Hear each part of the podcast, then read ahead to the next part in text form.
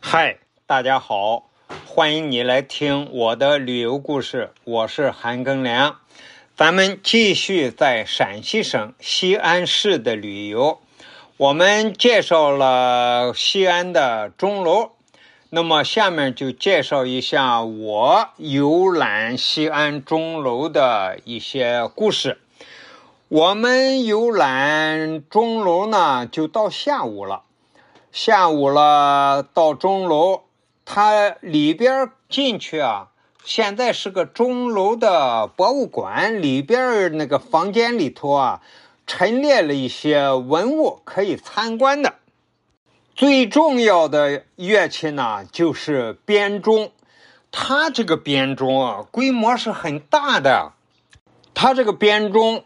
有多少呢？上下分了三层，最底下的那个一共七个大钟，有多大呢？五十多公分宽，将近一米高。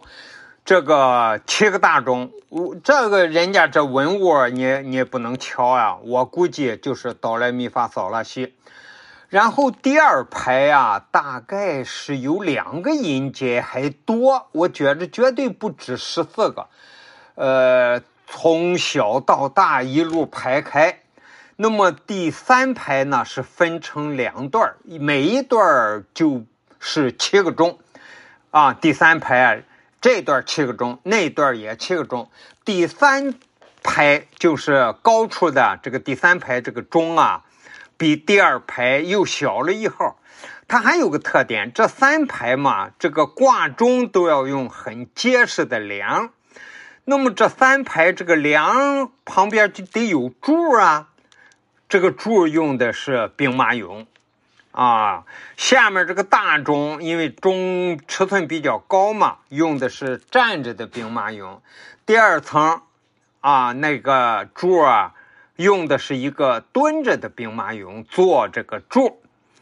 那么编钟是正面了，侧面呢是石磬。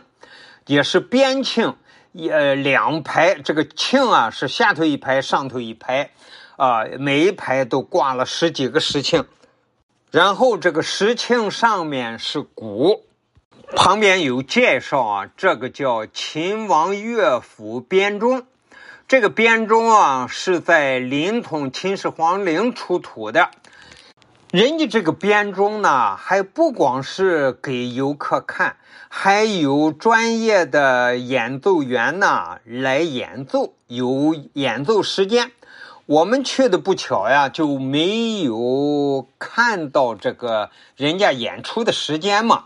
呃，不凑巧，他上午是九点十分、十点三十、十一点三十；下午呢，十四点三十、十五点三十、十六点三十。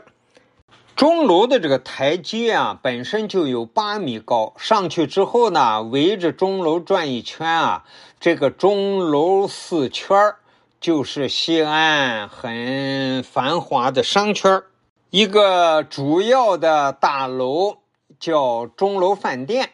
从我们这个位置看过去呢，那个饭店是一二三四五六七八层吧。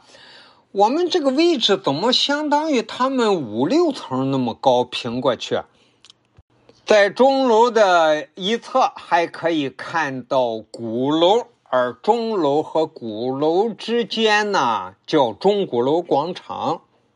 这期啊，给大家介绍的是我游览西安钟楼的故事。感谢你的收听，咱们下集再见。